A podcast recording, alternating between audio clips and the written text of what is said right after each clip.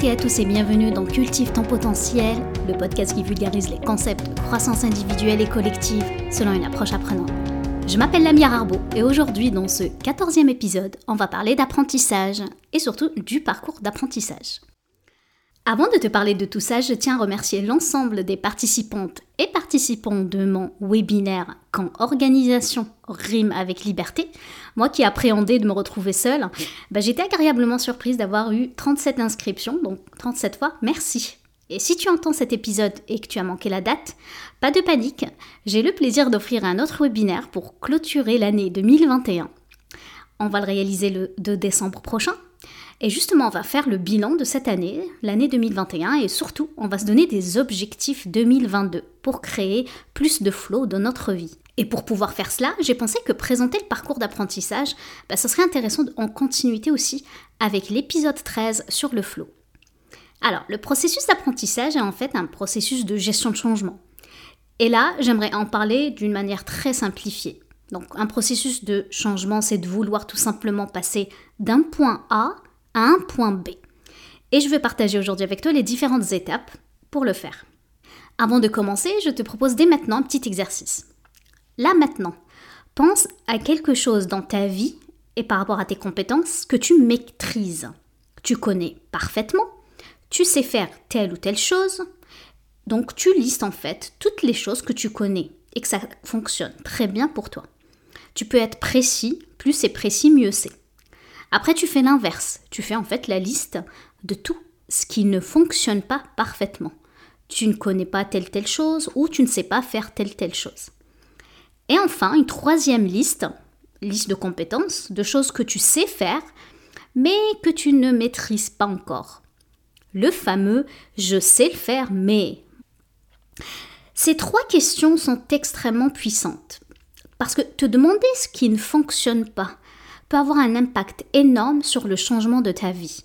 Parce que du moment qu'on porte notre attention, donc notre conscience sur une compétence qu'on souhaite développer, une habitude qu'on veut ancrer, ben, en fait c'est là que le processus de changement débute. Et il est amorcé. Après, la question que tu vas te poser, c'est qu'est-ce que je fais en fait qui crée ce résultat, qui ne fonctionne pas? Si ce qui ne fonctionne pas, c'est que tu es en surpoids, ou ce qui ne fonctionne pas, c'est que tu ne payes pas ton hypothèque. Bon, c'est peut-être un peu fort l'hypothèque. On va dire que tu, ne, que tu as beaucoup de dettes. Si ce, ce, qui ne fonctionne pas, c'est que tu as peu de clients si tu es entrepreneur, ou à l'inverse, en fait, tu en as trop et que tu ne sais pas t'organiser. Si ce qui ne fonctionne pas, c'est que tu n'as pas assez de flow dans ta vie, que tu n'es pas épanoui, que tu vis une certaine euh, pression d'être parfaite, d'être euh, dans le perfectionnisme, ou à l'inverse, tu es dans la procrastination, bah, lister tout ça, ça peut être très intéressant. Et pour certains d'entre vous, tu peux avoir l'impression un peu de bah, je ne crée pas ce résultat en fait. Mais en fait, c'est toujours le cas. C'est comme ça que fonctionne le modèle. Rappelle-toi, tes actions créent tes résultats. Alors, quelles sont les actions en fait que tu entreprends ou que tu n'entreprends pas? Qui crée le résultat en ce moment pour toi. L'autre chose que j'aimerais que tu prennes conscience, c'est de prendre la responsabilité de tes résultats. Beaucoup de gens, en fait, n'aiment pas ça parce qu'ils ont l'impression que c'est un blâme, comme si nous avons en fait des blâmes pour tous nos résultats. Mais moi, j'aime bien penser que c'est plus une, davantage une autoresponsabilisation. Si tu peux créer un résultat négatif, hein, du moment que tu prends cette responsabilité, que tu as créé quelque chose qui est négatif que tu n'as pas envie. Hein. À l'inverse, du coup, si tu prends cette responsabilité, bah, tu peux aussi créer un résultat positif. Et ça, c'est une belle chose. Parce que assumer la responsabilité des actions que tu entreprends dans ta vie et qui créent les résultats que tu as envie d'être. D'ailleurs, j'ai beaucoup de retours hein, de personnes qui me remercient sur le contenu de mon podcast et qui me disent Bon, Lamia, j'ai compris ça intellectuellement, ce que tu m'expliques. J'arrive à mettre en lumière certains comportements chez moi, j'aimerais cultiver euh, d'autres compétences. Et pour autant, je continue à faire l'inverse. Et je procrastine et je m'énerve pour cette raison. Donc finalement, on s'auto-juge ici. Je dis on car euh, clairement je m'inclus dedans. Hein. En fait, ce sont des mécanismes qui sont tout à fait normaux, qui sont liés au fonctionnement normal de notre cerveau et de la façon dont il apprend les choses.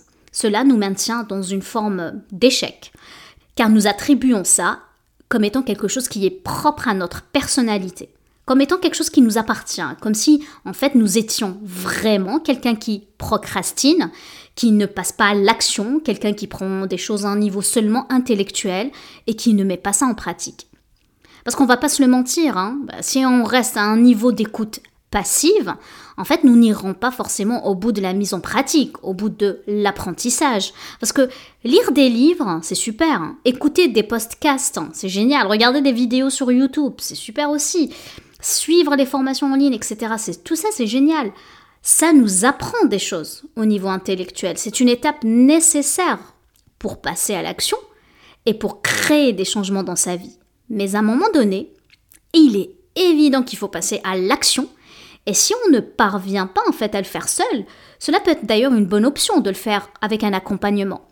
D'ailleurs, que ce soit avec moi ou avec un autre coach, l'idée c'est d'être accompagné de quelqu'un qui est extérieur à toi, qui est neutre et qui va te challenger sur toutes les histoires que tu peux te raconter pour ne pas faire le travail. Alors, ce que j'ai envie de te présenter aujourd'hui, ça fait une longue introduction, hein, mais ce que je veux te présenter aujourd'hui, ce sont en fait les différentes étapes qui permettent cela.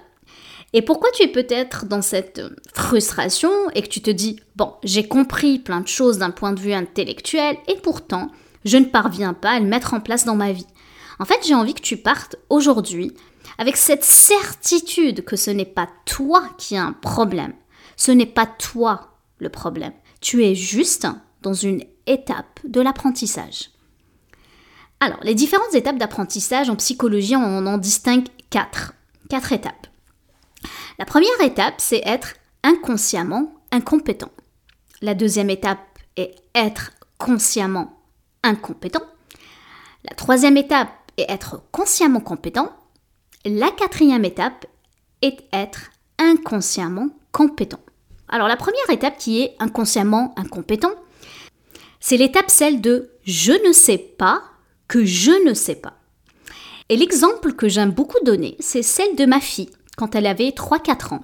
En fait, elle adorait se mettre derrière le volant de la voiture. T'inquiète pas, la voiture était arrêtée.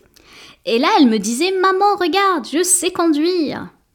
En fait, ma fille n'a pas conscience qu'elle ne sait pas conduire. Non seulement elle est incompétente, clairement elle ne sait pas conduire une voiture, mais aussi elle est inconsciente de son incompétence. Et là, je veux que tu te projettes. Si tu as un enfant ou si t'en as pas, prends un exemple d'un neveu, d'une nièce, une petite voisine, euh, bref, un enfant. Et j'ai une question pour toi. Est-ce que tu vas lui en vouloir s'il ne sait pas conduire? Bah, Tu vas me dire une drôle de question, Lamia. Pourquoi? Parce qu'en fait, on fait preuve d'empathie. Et cela va être intéressant et important de comprendre que cette étape constitue notre point de départ de notre processus d'apprentissage et d'être empathique vis-à-vis de ce point de départ. Cela va nous empêcher d'ailleurs de reprocher à un enfant de 3-4 ans de ne pas savoir conduire. De la même manière, cela aussi va nous empêcher de reprocher à quelqu'un qui n'a jamais entendu parler de flow ou de pensée binaire et de lui reprocher son incompétence en la matière. Toi qui es un fidèle auditeur de ce podcast, tu sais de quoi je parle. Donc, cela va nous permettre en fait de cerner les domaines où nous sommes nous-mêmes inconsciemment incompétents.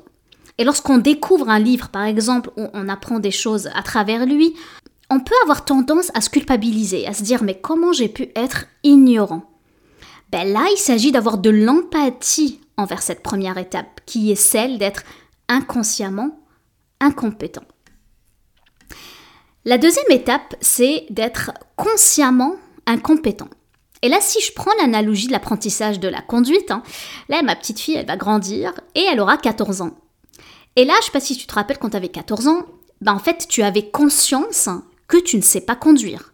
Tu savais que tu ne savais pas faire ça, ça te prenait un permis, que ça te prenait des leçons de conduite, et tu avais même envie en fait d'avoir cette compétence. Tu connais donc tous les requis, tu connais la portée et tu as l'intérêt pour la conduite, car tu as conscience de l'impact d'avoir un permis et d'avoir une voiture dans ta vie. Si tu écoutes ce podcast depuis le début, tu es peut-être d'ailleurs consciemment incompétent sur tout ce qui est lié à la gestion émotionnelle, sur comment faire le modèle de Brooke Castillo, de comprendre comment utiliser les outils de l'auto-coaching pour développer tes compétences à la matière. Et si tu es dans cette étape, surtout ne culpabilise pas. Un adolescent de 14 ans qui n'a jamais, en principe, jamais touché un volant, c'est normal qu'il ne sache pas conduire. Et je vais te dire pourquoi, en fait, c'est l'étape la plus euh, inconfortable, la plus difficile, en fait, à accepter. Parce qu'en fait, on a un ego. Et un ego veut dire qu'on ne veut pas se sentir incompétent. Parce que ça génère en nous une émotion très très très forte, c'est l'émotion du rejet. La peur d'être exclu du groupe, qu'on va être rejeté, et on a peur de ça. Parce que être rejeté, c'est-à-dire être banni du groupe, de la tribu, on va être à l'extérieur de la grotte, et là il y a un ours qui va nous euh, manger, carrément. Donc c'est ça, c'est ça qui est le plus difficile dans cette étape-là. C'est pas forcément être inconsciemment incompétent comme la première étape, mais c'est du moment qu'on devient en fait consciemment, vraiment on prend conscience qu'on est incompétent à telle telle chose, ben en fait on se sent mal. On se sent mal, on a peur, on a peur d'être rejeté, on se dévalorise. Et ce que je veux t'expliquer par là, que c'est tout à fait normal dans cette étape d'apprentissage. Faut qu'on arrive en fait à être consciemment incompétent pour pouvoir après par la suite rentrer dans la troisième étape. Et là, la troisième étape, c'est celle où tu vas devenir consciemment compétent.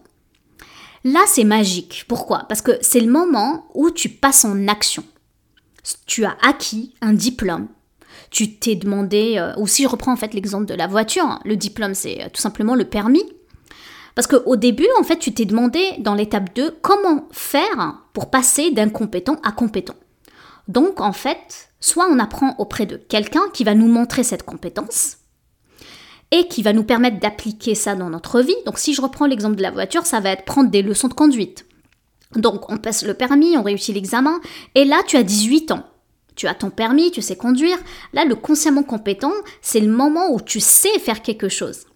Mais par contre, cela te demande encore de l'effort, une sorte d'effort de concentration. Cela te demande encore de la concentration. Tu as, c'est sûr que tu as acquis l'ensemble des compétences qui t'ont permis d'obtenir ton permis.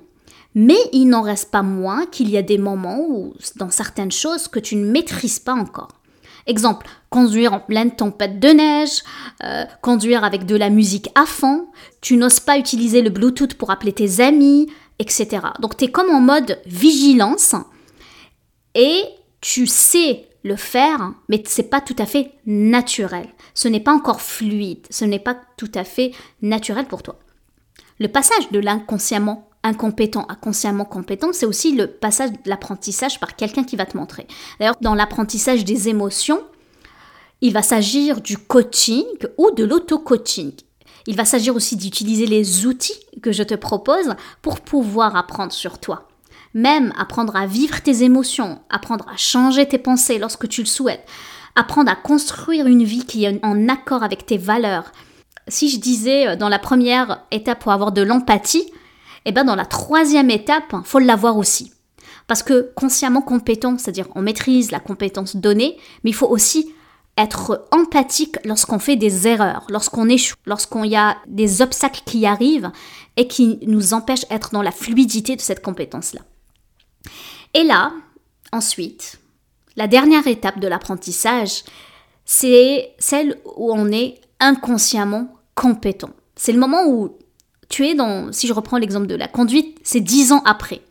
Tu es là en train de conduire sans vraiment réfléchir. La musique, elle est à fond, tu fais la liste d'épicerie dans ta tête, tu parles à ton collègue sur le Bluetooth.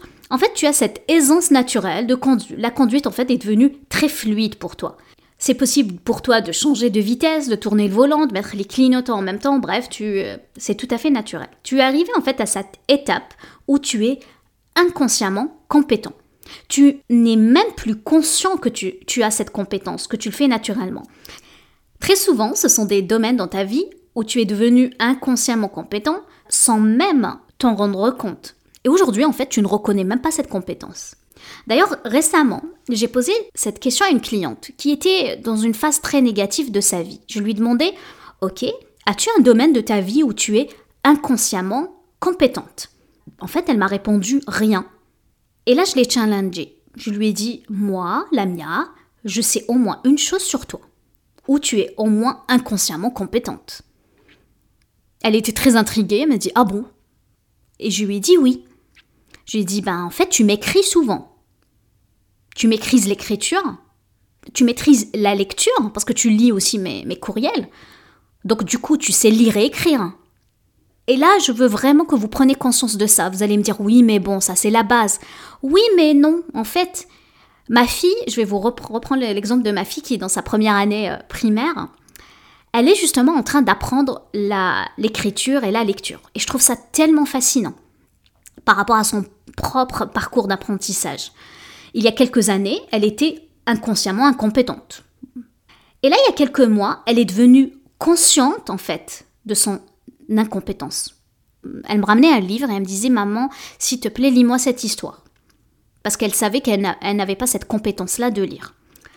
Et là, vraiment, elle est en train de naviguer, je dirais, entre l'étape 2 et l'étape 3.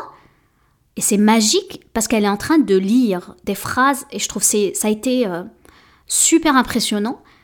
C'est sûr qu'elle fait des erreurs, mais elle est vraiment en train de naviguer, vraiment de sortir de l'étape 2 pour rentrer dans l'étape 3, d'être consciemment compétente. Et c'est sûr que moi, je vais pas lui demander en fait de lire du Balzac pour ne pas la démotiver.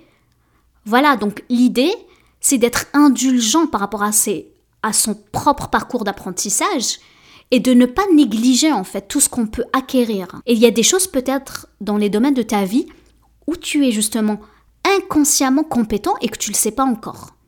Et pour pouvoir lister ça, donc je reprends les mêmes questions du début du podcast, j'aimerais avec toutes ces étapes-là, là, tu as pris conscience des différentes étapes, j'aimerais que tu refasses en fait cette liste-là et avoir ce regard de bienveillance et d'amour de toi et de dire oui, mais c'est vrai, je sais faire des choses. D'accord? Parce que passer de l'étape 3 à 4, c'est au-delà de la pratique, hein, vous avez compris, c'est de la pratiquer, pratiquer, pratiquer. Donc ma fille, elle va pratiquer, pratiquer, pratiquer la lecture avant de lui donner du Balzac. c'est pas pour tout de suite en fait. Et euh, au-delà donc de la pratique, l'idée aussi c'est d'avoir un mindset. Rappelez-vous, le mindset, c'est qu'on peut arriver à faire des choses basées sur la confiance en soi et la capacité surtout de s'autoriser des erreurs car ce sont des années de pratique qui vont faire la différence. L'expérience et l'essai-erreur. J'insiste beaucoup hein, dans le podcast sur l'essai-erreur et le fait de se laisser de l'espace en fait de le faire. Parce que le passage de consciemment compétent à inconsciemment compétent, c'est tout simplement de la répétition, de la pratique et c'est par la pratique qu'on apprend et qu'on parfait l'apprentissage, qu'on arrive à faire cette dernière étape. Et l'exemple que je donnais à l'instant, c'est quelque chose qui revient très souvent. D'ailleurs, si tu écoutes ce podcast et que tu es peut-être quelqu'un de sensible, de curieux, qui a une certaine curiosité intellectuelle, pour beaucoup d'entre nous, tu as peut-être appris par toi-même. Et cela va être important d'avoir conscience de toutes ces étapes pour pouvoir arriver à l'étape inconsciemment compétent. Et de te dire que si tu appliques tous les outils dans ce podcast, que ce soit en autonomie, en accompagnement avec moi, ou à l'aide d'un autre coach qui va t'aider à mettre en place les outils par toi-même, qui va te coacher, qui va les appliquer avec toi lors d'une session.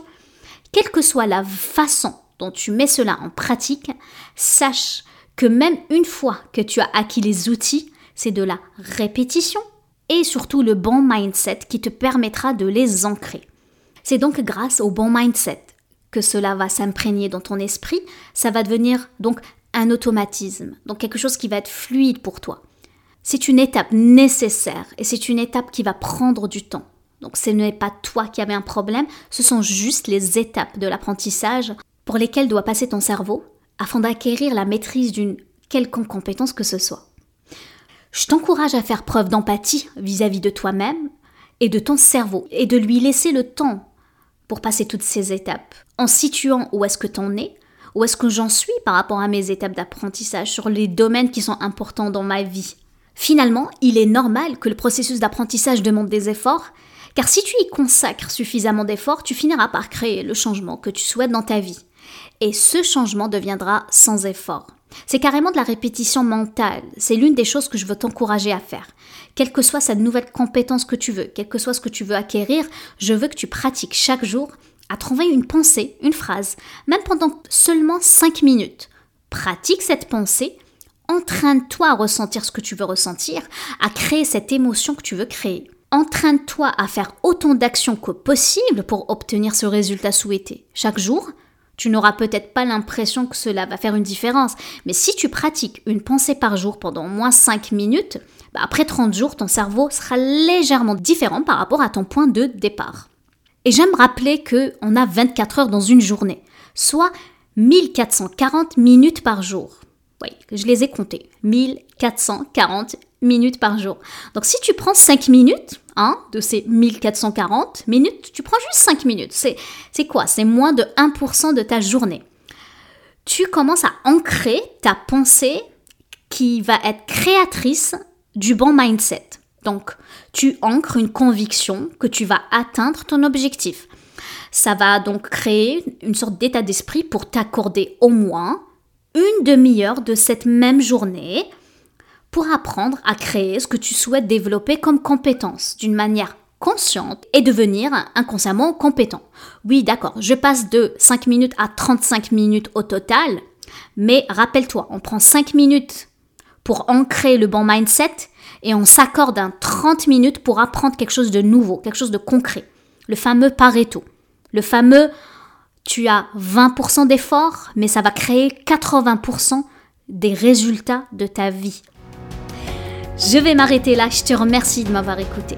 J'espère que tu as eu autant de plaisir à écouter mon podcast que j'en ai à le créer.